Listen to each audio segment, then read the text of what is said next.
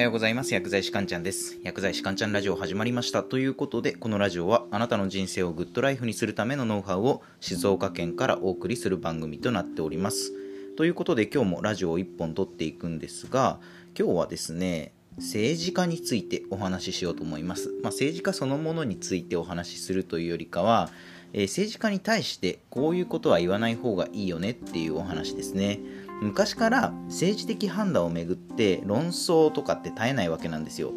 新型コロナウイルスの関係で、まあ、そういった論争とかは今はもっと激化してるわけですよね。で景気もなかなか上がってこない中で多くの国民は政治家に対してあることを要求してしまっているんですね。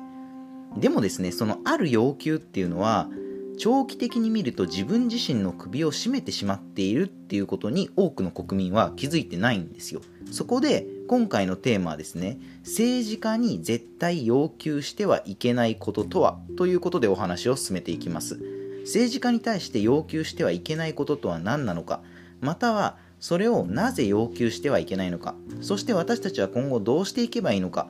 今回のお話を聞いてですね、ぜひ参考にしてみてください。ということで、早速今日のテーマの結論です。政治家に絶対に要求してはいけないこと、それはですね、政治家の給料の削減ですね。政治家の給料の削減。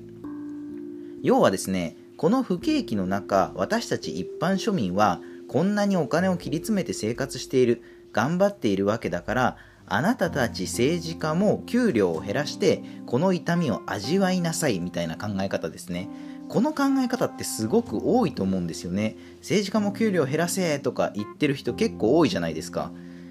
ま、自分がねその味わっている苦労を強要するみたいな考え方なんですけどこの考え方って本当にいいこと何一つないのでやめた方がいいんですよ。まあ理由をね順番に解説しますね。で政治家も給料減らせっていうふうに騒ぐ人ってめちゃくちゃ大切なことをね一つ忘れてるんですよね。それは誰かの支出っていうのは誰かの所得になるってことなんですよ。誰かの支出は誰かの所得になる。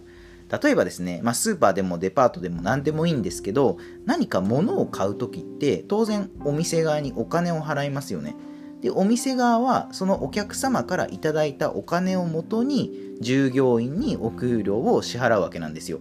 つまりお客さんがたくさん物を買ってくれれば働いている人のお給料が増えるわけなんですよね。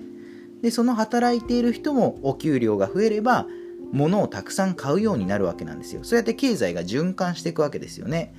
でここで先ほどの政治家たちの給料を減らせって言ってそれがもし仮にね実現しちゃったらどうなりますかっていうお話なんですよ。政治家たちのお給料が下がってで政治家も今までよりかお金を使わなくなりますよね。もし政治家たちのお給料が下がっちゃったら当然ね政治家も大きいお金動かせ動かせなくなっちゃうのでお金を今まで以上に使わなくなるんですよ。そうしたら当然政治家が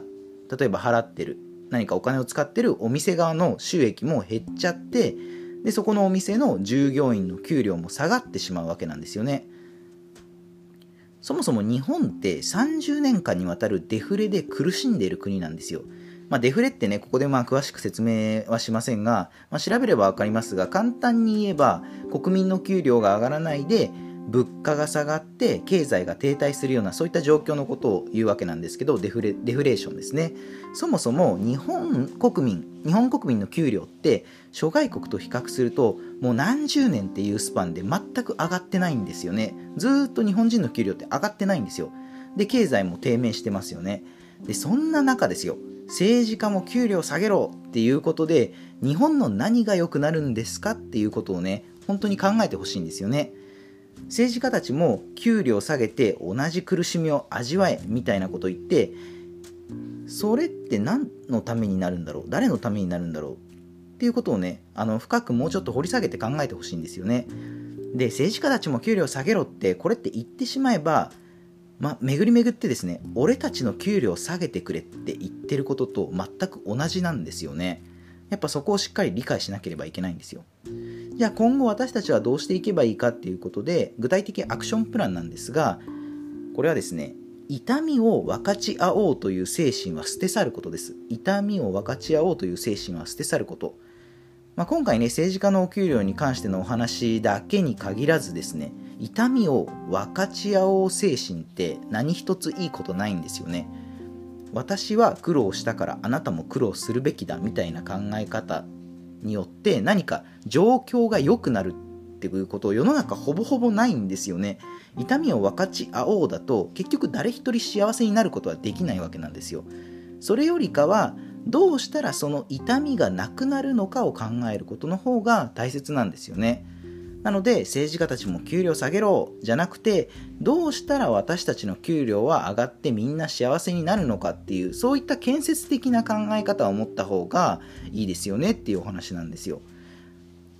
例えばですね、じゃあもっと景気が良くならないとな、それには政府がもっと設備投資にお金使ったり、消費税を下げてくれないと、やっぱなかなか景気って良くならないよね。でも、今の自民党は未来のためにあまりお金使ってくれないし、消費税とかも下げる気なさそうだな。それだったら自分と似たような考え方を持っている人を集めて、選挙でに行って投票しに行こうかなとかですね。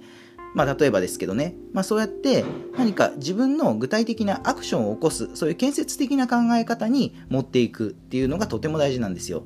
なので同じ苦しみを味わえじゃなくてどうしたらその苦しみはなくなるのかっていうことを全員で考えることがとても大切なんですよね。なので痛みは分かち合うのではなくなくす方向で考えていきましょうっていう今日はそういったお話でした。では最後まとめですね。え、今日のテーマ政治家に絶対に要求してはいけないこと。それは政治家の給料の削減ですね。政治家の給料の削減。具体的なアクションプランは痛みを分かち合おう精神は捨て去りましょう。ということですね。では今日の内容は以上になります。いかがだったでしょうか。あなたの人生がグッドライフになりますように。薬剤師かんちゃんでした。では皆さん良い一日を。